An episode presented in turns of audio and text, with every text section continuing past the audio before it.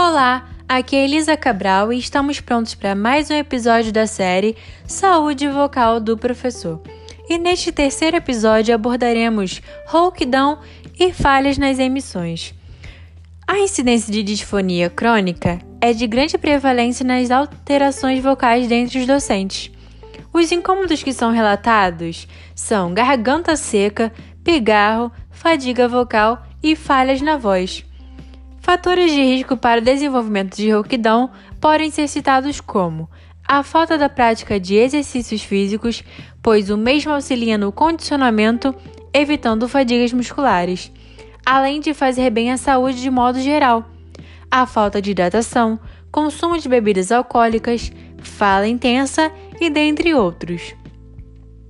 Uma das principais causas de voz alterada rouca são as infecções de nariz e garganta que, se não tratadas e houver tentativas de uso da voz mediante as infecções, há chances de causar lesões nas estruturas já acometidas, o que pode gerar afastamento do professor das suas atividades letivas pelas alterações na voz.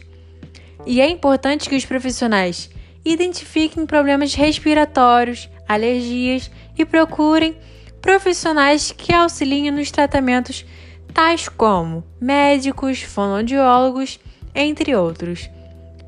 A falta de exercícios físicos continua latente, pois muitos ainda não possuem essa prática associada ao seu dia a dia, pois a mesma contribui para o bem-estar da saúde de modo geral e também para as musculaturas laríngeas, além de ser apontado como a causa principal no aumento do desenvolvimento de alterações vocais.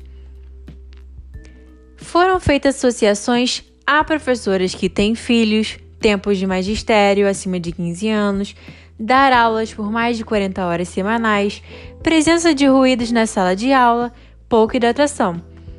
Mesmo diante de tantas porcentagens para o desenvolvimento de rouquidão e falhas nas emissões, existem professores que não relatam alterações vocais, apenas apresentam sintomas.